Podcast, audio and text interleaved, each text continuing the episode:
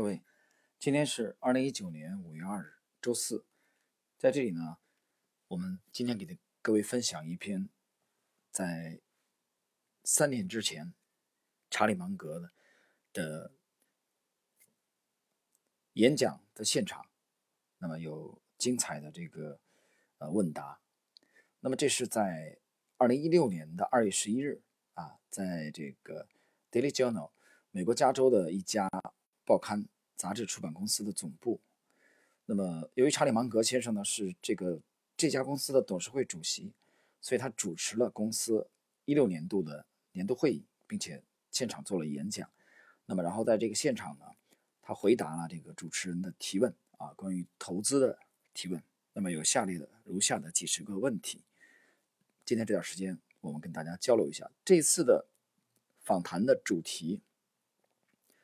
芒格的主要的其实谈了一个主题，就是我们花大量的时间来思考。下边呢，我们来看看这个具体的内容。那么第一个问题，主持人问：你们都在投资领域，那么你们觉得投资简单吗？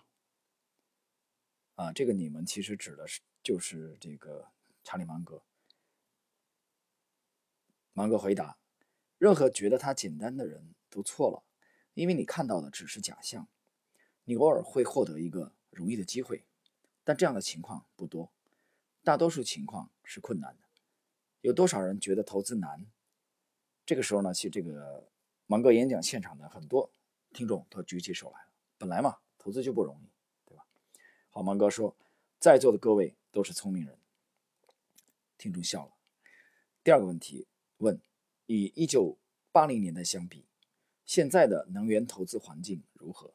啊，我们注注解一下，这里是主持人问的是二零一六年二月十一日，啊，现在投资能源的环境怎么样？万哥回答：我们持有 Visco 很长时间了，他们做了许多交易，但是只有五六笔交易的结果是真正重要的，这很有趣。尝试做成，尝试做成千上万的小事很难。但试着把几件事做好，就会有好的结果。长期来看，少数几个好的决策足以取得成功。我们依靠等待来赚钱，适量的耐心是赚到钱所必须的条件。当年的指数风潮当中，我们赚了很多钱，然后一天之内啊部署了这些资产。我们不是靠运气拿到这些钱的。啊，这里我解释一下，呃，芒格强调他的他们的风格啊，等待，呃，耐心。那么我们在之前的这个其实许多期的访谈录当中，不止一次的谈到了这点，而且绝不仅仅是查理芒格，呃，和这个巴菲特啊，呃，包括约翰奈夫这些这些人啊，包括塞斯卡拉曼啊，就是所谓的这个可能以左侧交易为主的这些人，就是你看右侧交易的啊，你去看杰西·利弗摩尔。啊，去研究 David Moon，呃，David Ryan，啊，去研究，呃，这个包括这个 Jack d r o f a s 等等这些人，耐心都是非常非常重要的。啊，这一点等待。好，关于耐心的有趣的话题呢，芒格在下一个问题，就第三个问题当中，啊，有了一个更这个明确的解释。我们来看第三个问题。第三个问题谈的是，呃，高频交易的问题，这个很多朋友非常感兴趣。啊，其实就是日内交易。当然，我们现在 A 股是 T 加一啊，当天你是没有办法了结的。但是期指也好，呃，做大宗的期货也好，是可以日内了结的。由此呢，很多人在这不单是中国的问题啊，中国投资者的问题，全球投资者许许多多的投资者都对高频交易非常感兴趣。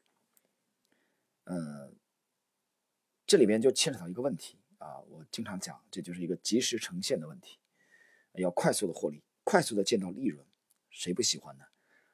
人的本性来说都喜欢，其实，但是都喜欢是一方面，能否做得到，能否很容易的做得到是另外一方面。我们听听大师怎么解释的。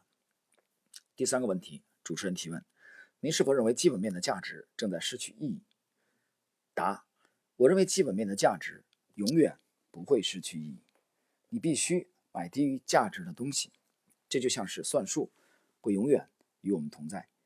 高频交易很复杂，很多高频交易者是令人钦佩的，但他们是谷仓中的老鼠，他们从文明社会中汲取资源，并且毫无贡献。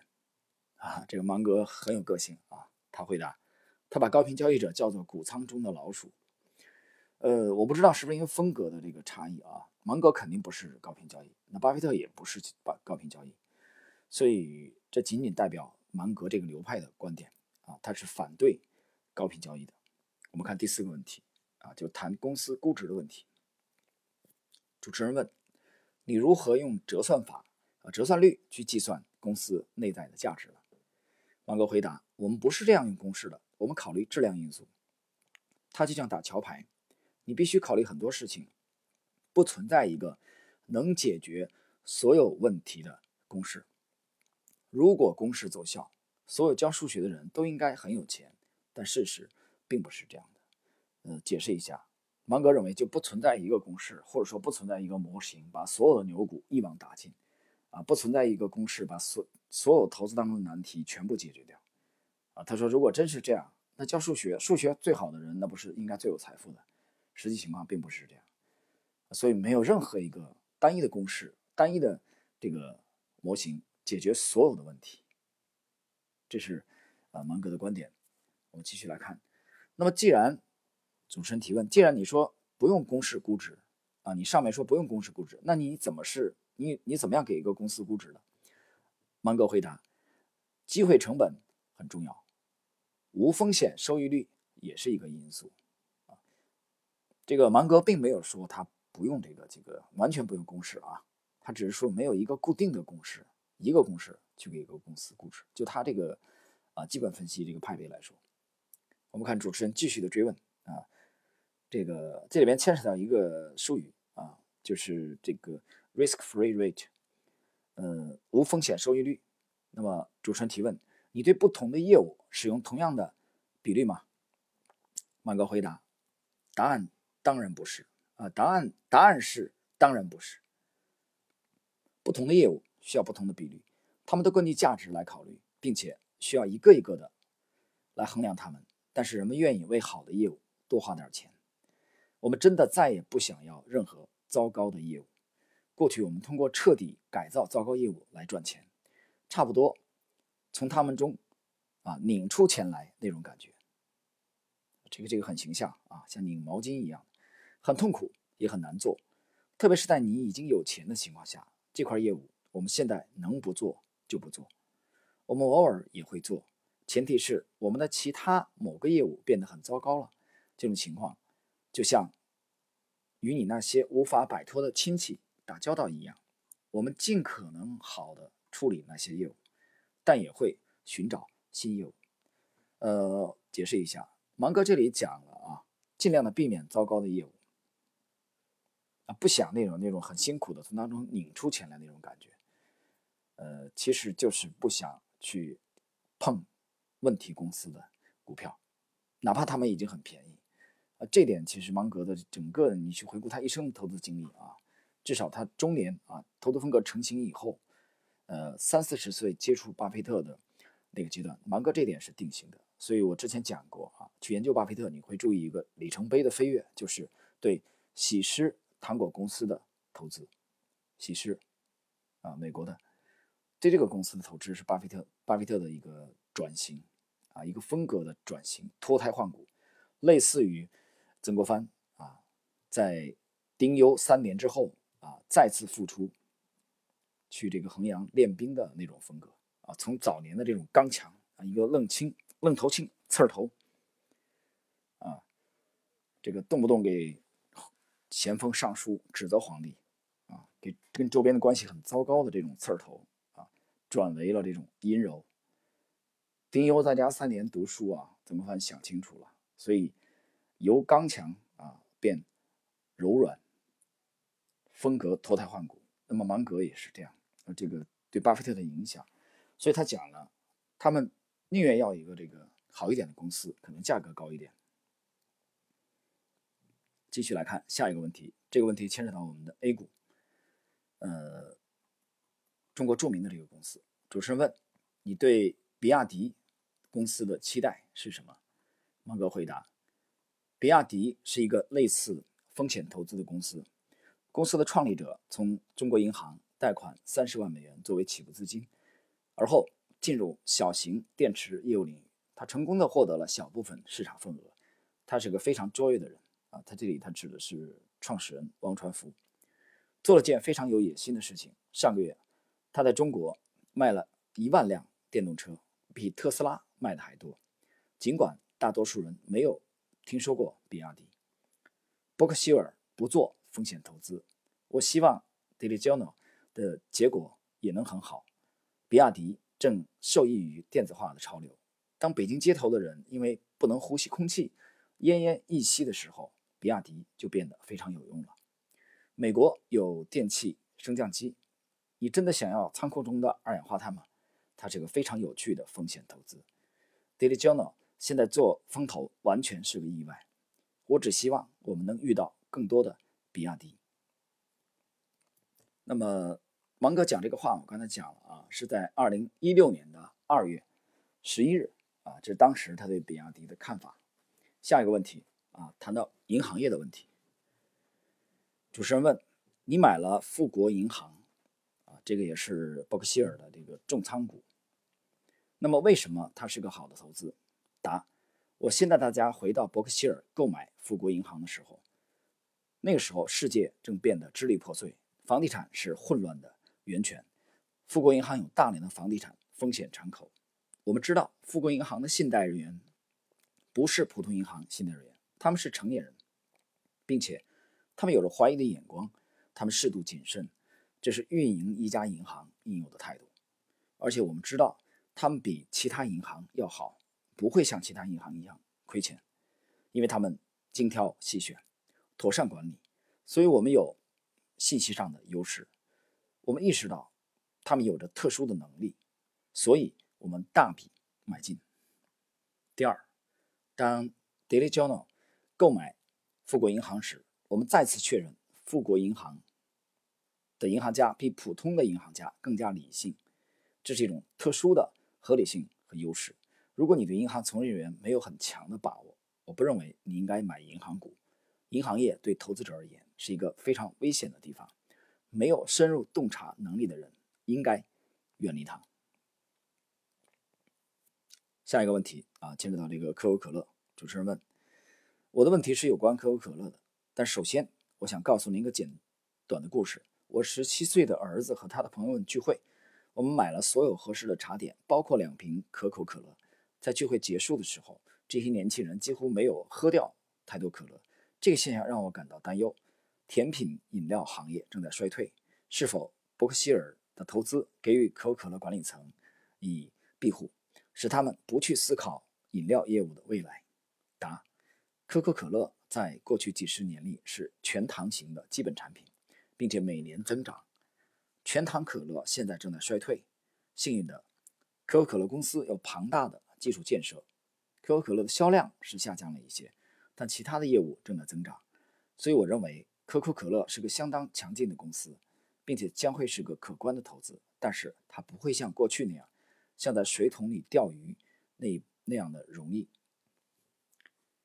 下一个问题，关于石油，石油价格和经济增长之间有什么关联啊？这是主持人的提问，查理芒格回答。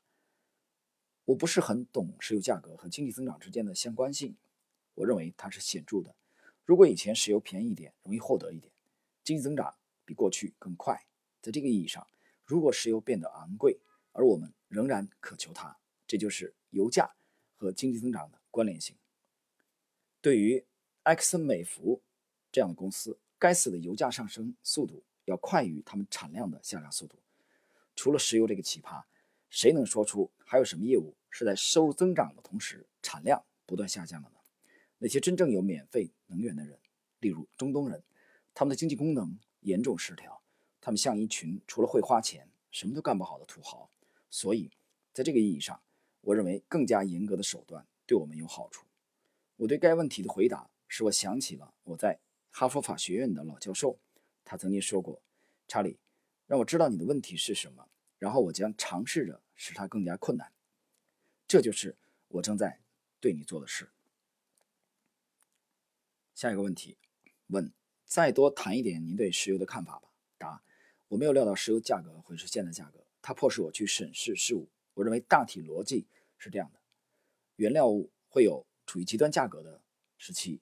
我认为原料物能做奇怪的事，这点很重要。如果你是在澳洲，这是一个灾难。我认为人都有变得古怪的时候，这就是人的本性，怪异的高价和低价时期。我从未能准确的预测市场。我不依靠准确预测赚钱，我只是倾向于进入好的业务，并留在那里。啊，很经典，最后这句话啊，典型的芒格的风格。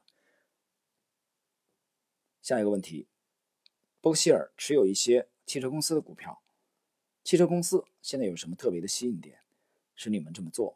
答：伯克希尔通用汽车公司是因为我们中的一个年轻人喜欢他，巴菲特，当他是个年轻人的时候。会去做任何他想做的事情，就是这么任性。的确，联邦政府最后有可能对通用汽车采取保护措施，所以最后它有可能是个好的投资。但目前的汽车行业的竞争激烈程度是我们未曾见过的。每个公司都生产出来好轿车，他们有相同的供应商，并且汽车长期存在，它只具备了基本的商品化特征。所以，我不认为汽车行业是该去的地方。每个人拥有三四辆车的文化不那么流行了，所以我认为汽车工业并不好。如果是我做投资，我会选更好走但更难找的路。下一个问题，呃，Daily Journal 最近购买了房产，您能比较一下选择购买房产与该资金投向别处的区别吗？答：我们认为我们将在犹他州的普罗沃待。相当长的时间，我们有很多员工在那里，他们喜欢他们的工作以及他们所处的地方。买房产是业务运营的一部分。我们有从那里来的客户。目前来看，我们也不打算离开那里。我们以便宜的价格购买它，我们以便宜的价格建造它，并且它是优良的房产。公司发展与房地产投资没什么联系。下一个问题，主持人问我来自斯坦福，首先。非常感谢您捐赠芒格大楼。您说您想知道您将来去世的地点，好让自己提前避免去那个地方。几年以前，巴菲特购买了 IBM。一些人说他走出了自己的能力圈。您能结合自己的上述理论，对巴菲特购表这个购买 IBM 发表一些看法吗？答：IBM 跟我们很相似，他们的传统业务非常具有粘性，但现在世界已经变了。理所当然的，在新的游戏规则中，他们不再是领导者。甲骨文和微软后来居上。IBM 在个人电脑增长时期做的不好，但 IBM 的优势在于，他们既有新业务，也有旧业务。自动审核的想法很棒，对这个 Edison 公司特别有用。但现在的 IBM 某种程度上像超市。我对此真的没有一个明确的主张。我并不是新业务的支持者或者反对者，它有可能非常有粘性，也可能缓慢衰亡。站在伯克希尔的角度，我们不得不玩长期游戏。它可能运作平庸，也可能运作很好。下一个问题，呃，给我们分享一两个科技领域的机会吧，或者做一两点这个风险的提示。答：我最兴奋的是，呃。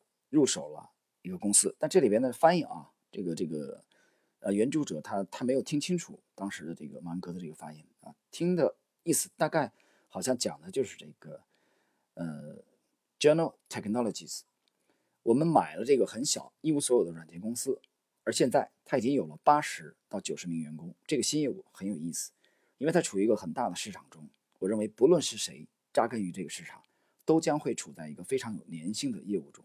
至少，我们已经进入一个我们难以被淘汰出局的市场。目前障碍在于，我们想要成为这个新的、存在巨大机会的细分市场中最重要的角色。我认为这个市场会越来越好，而非衰落。呃，后来这个原著者啊，查询了一下资料，这个芒格当时的发音指的是这个呃，General。Technologies，指的是为法庭和司法机构提供案例的软件这个公司啊。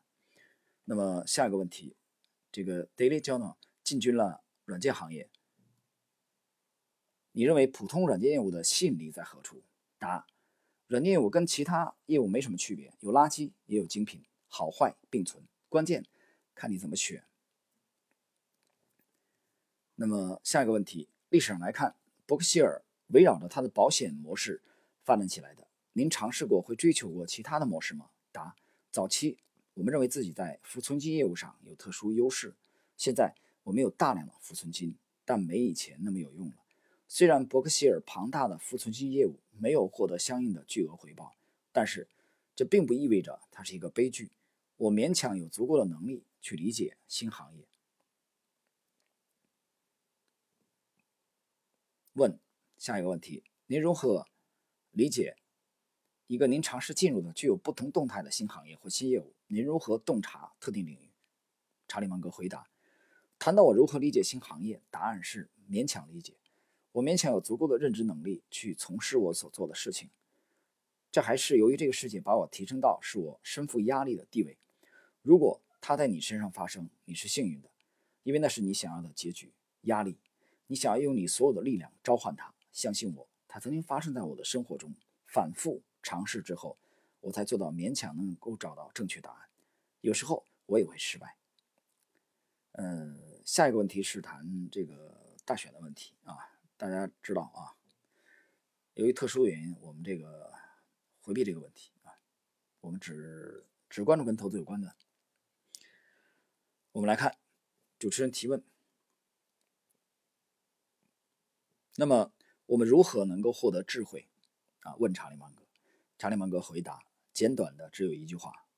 啊，他说：“如果你读足够的书，思考足够多，你不用做太多其他的。”听清楚了吧？芒格建议就两点啊，获得足够智慧的两点：第一，足够的阅读；第二，足够的思考。没有第三点。下一个问题，问。非常感谢您与我们分享您的智慧。两个问题啊，您给自己的孙子孙女有什么建议啊？这第一个问题。第二个问题，能否和我们分享一下你最喜欢的投资故事？呃，先芒哥先回答第一个问题，关于给他的孙子孙女的这个建议。他这样说：说到孙子孙女，我没办法去改变我的孩子太多。我的处境让我想起了啊，这个，嗯，Clarence Darrow 谈论伟大诗歌的那段话：“我是命运的主人，灵魂的主人，这个命运的主人，我连船桨都划不动。”那就是我对孙子孙女的感觉。这里要解释一下啊，芒格刚才提到的这位，这个 Clarence Darrow 是美国非常著名的19世纪的律师啊。在我到深圳的前后，呃，我读到了当时国内的应该是最早的那一版啊，这个 Clarence Darrow 的辩护的那个呃那本这个个人的这个这个这个记录啊，当然也是翻译过来的。那是我第一次知道这个名字。呃，Darrow 是一个非常雄辩的律师，而且在美国呢呃赢了无数重要的这个官司。啊，很有名。呃，这里边呢 d a r r 他是解释过这样啊，因为芒格刚才提到过这个人，我们要解释一下。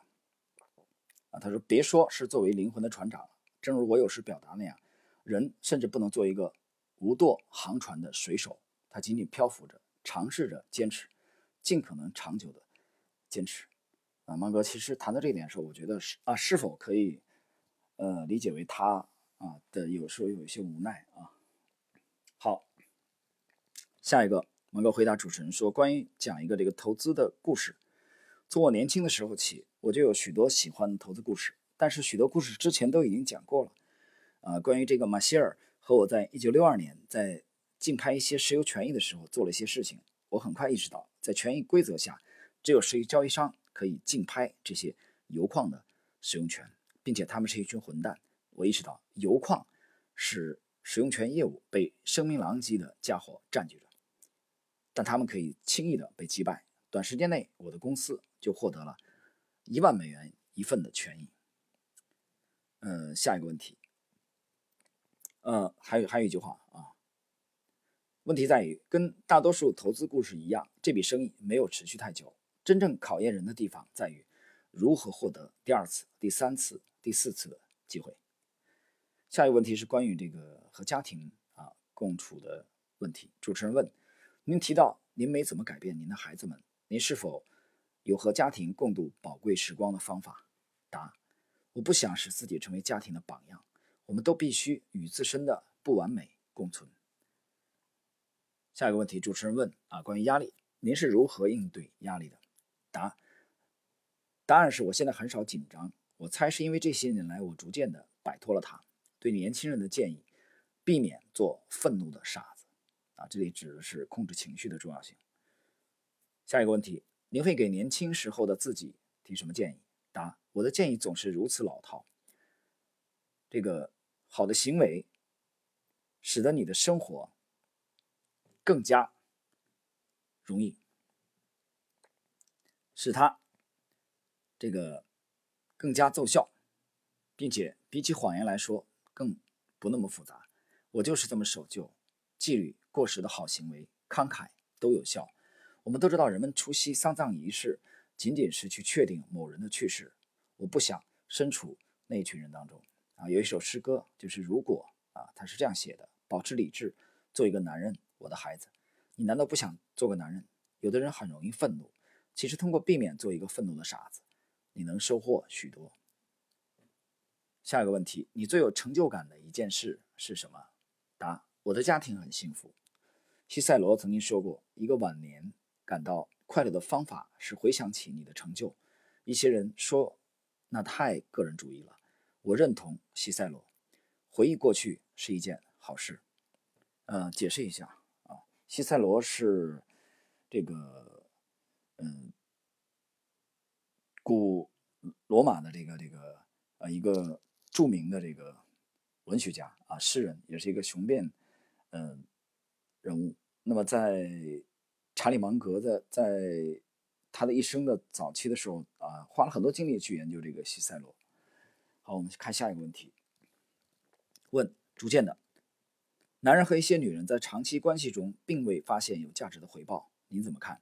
答：我认为不同的人可以有不同的生活方式，但是我认为事实表明，对大多数人而言，结婚是对实际的选择。统计结果也支持这个观点。下一个问题：如何？变得更加理性。您说过，对您而言，理性是最重要的事情。有什么能让我们变得更加理性的方法吗？答：如果呢，你你在年轻的时候就开始致力于此，这很好，也很有趣。我很难想到比它更有意义的事。我认为你走在正确的轨道上。不是每个人都是日本天皇。理性意味着放弃一些东西。事实理性的反面，嫉妒、愤怒。虽然事实上愤怒和嫉妒都没什么用，但有的人就是要。作死，沉浸于此，生活当然一团糟。自怨、自怜，改变不了任何事情。把这些情感从你的生活中赶走。下一个问题：如何避免犯错？啊，主持人问：您曾说过试着用避免拍卖的方式来减少错误。生活中您是怎么避免犯错误的？答：巴菲特和我都做了两件事。第一，我们花大量的时间思考。我的日程安排并不满，我们坐下来不停地思考。某种程度上，我们看上去更像学者而不是商人。我常常安静地坐着思考好几个小时。我不介意长时间里什么事都没发生。巴菲特也是如此。他正坐在一个帝国的巅峰。有时候他清空自己的日程表，跑去理发。他的日历上写着星期四理发。你们都很擅长处理多个任务。如果你是医院的护士长，多任务当然没问题；如果不是，多任务处理不适合你。一次耍三个球是不切实际的。幸运的是，你们中的很多人并不出名，所以没那么忙。这个建议对我有用，他对你们应该也有用。如果他对我们没用，我肯定会准备后备计划，也不会去欣赏波修瓦芭蕾舞团的节目。但我认为不断的寻找智慧，寻找正确的反应是有帮助的。发脾气没用，你可以把这种思路运用到日常生活中，但这很难做到。平凡的结果的本质就是因为平凡。那么，这里芒格其实强调的就是极简主义的重要性啊，极简主义。那么，避免犯错误的，其实最重要的一点，他嗯谈主要是思考啊，怎么样变花大量的时间在思考，而并不是花大量的时间在做交易。其实你你耐心的听完以上的这个访谈的对话啊。你会感觉到强烈的芒格的啊芒格主义的这种呃智慧和标签。你想，一九二四年一月份出生的这个老人，到二零一六年接受啊这个采访的时候啊，他实际上已经是九十四岁了。哎，一六年嘛，一六年啊九十二岁啊，抱歉啊，二零一六年这个这个这个演讲二月十一号，他已经满九十二岁了。呃，一个对一个九十二岁的呃老人来说，而且是投资界的巨擘而言，他的这种对生活的这种认知啊，实际上已经是由呃辉煌啊归于平淡了。其实往往越是如此，这些平凡的言语当中，其实我们可以呃看到一个啊世纪老人的一生的这种智慧的啊这种结晶。好了，朋友们，今天我们利用这点时间啊，跟大家交流一下这个二零一六年。啊，在这个 Daily Journal 这个年会上面，查理芒格的一个简短的访谈。啊，后边呢，其实这个假期啊，空闲下来，呃，我还读了好几篇的这个关于，嗯，他的这个访谈。后边还有更精彩的啊，我想这两天有时间跟大家继续的，呃，交流。好，我们今天这一期就到这里，谢谢。